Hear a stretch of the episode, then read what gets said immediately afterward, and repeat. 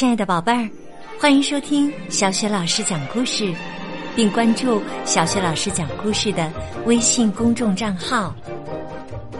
接下来呀，小雪老师给你讲的是《头脑特工队》的第二集。好啦，故事开始了，《头脑特工队》第二集。一天。莱利的爸爸妈妈决定要卖掉他们在明尼苏达州的房子，举家搬到旧金山。漫长的旅途过后，车子终于停下来了。看着眼前这幢窄小破旧的小楼，莱利的大脑情感中心顿时失去了之前的兴奋热闹，一下子。安静了下来，情绪小人们都吓傻了。没错，新房子看上去确实有点糟糕。好在呀，乐乐总会第一时间跳出来，想办法鼓励大家振作。哈，我有一个好主意。他兴奋地挥舞着一个闪闪发亮的点子之灯，喊道：“就在点子之灯被插上控制台的那一刻，莱利的热情也被点燃了。他一把抓住冰球棍，向爸爸发起了挑战。爸爸也不甘示弱的拿起了扫帚迎战。一场激动人心的家庭冰球大赛。”马上就要开始了！叮铃铃！突然，快乐的游戏时光被一阵急促的电话铃声打断了。爸爸被叫去工作，不能再陪莱利玩了。哦，好吧，看来我们没那么重要，爸爸还是不够爱我们。莱利的悲伤小人悠悠边说边走上了控制台。等等，莱利还没吃午饭呢。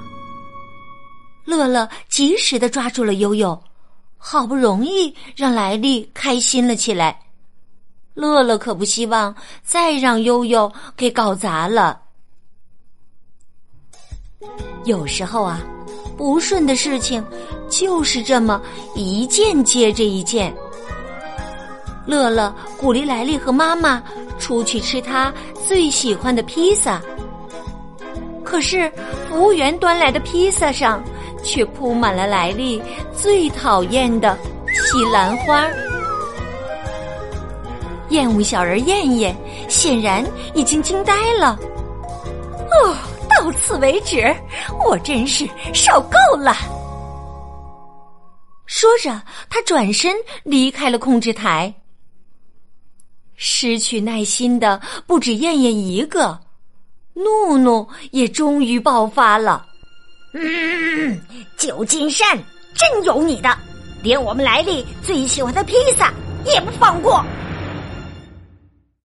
回到家里，看着闷闷不乐的莱利，乐乐决定唤醒一份旅途中的快乐记忆，让他高兴起来。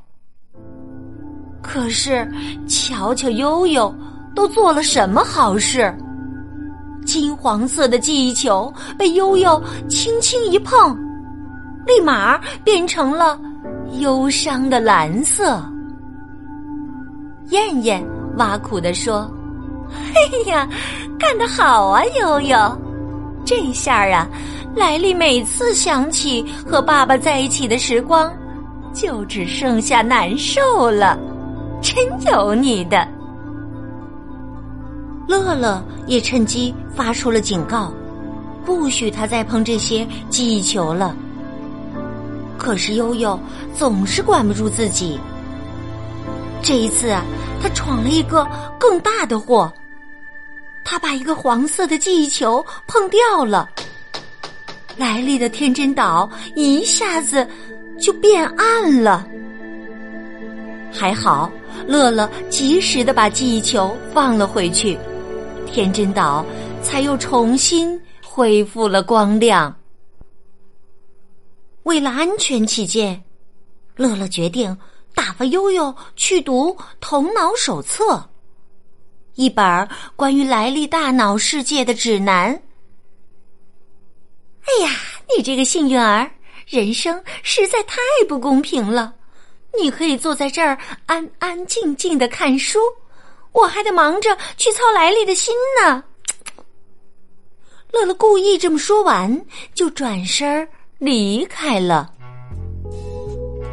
那一边，另外三个情绪小人儿也开始嚷嚷起来。怒怒暴躁的说道：“就不该搬家！你们看看，自从来到这儿之后，都发生过什么好事儿啊？”刚安顿好悠悠的乐乐，又急忙开导起这三个伙伴儿。劝他们多想想好的方面。可是啊，正在气头上的三个人哪里听得进去？无论怎样，第二天还是如期而至。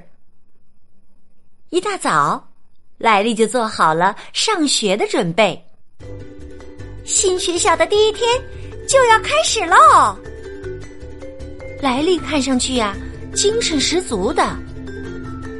乐乐一刻也没闲着，他马不停蹄的给每个情绪小人儿分配了新的任务，悠悠也不例外。乐乐绕着悠悠画了一个圈儿，喏，这是你的悲伤之圈儿你的任务就是保证所有的悲伤情绪都待在这里。明白。和爸爸妈妈道别后，莱利就怀着期待的心情向新学校走去。直到此刻，一切都进行的相当不错。那么，莱利在新的学校又遇到了什么意想不到的状况呢？欢迎继续收听《头脑特工队》的第三集。宝贝儿，如果你喜欢小雪老师给你讲的《头脑特工队》的故事，别忘了点击收藏，也可以分享给更多的好朋友来收听。另外呢，点击小雪老师的头像，还可以收听到小雪老师讲过的所有的故事呢。好了，宝贝儿，《头脑特工队》的第三集，我们再见喽。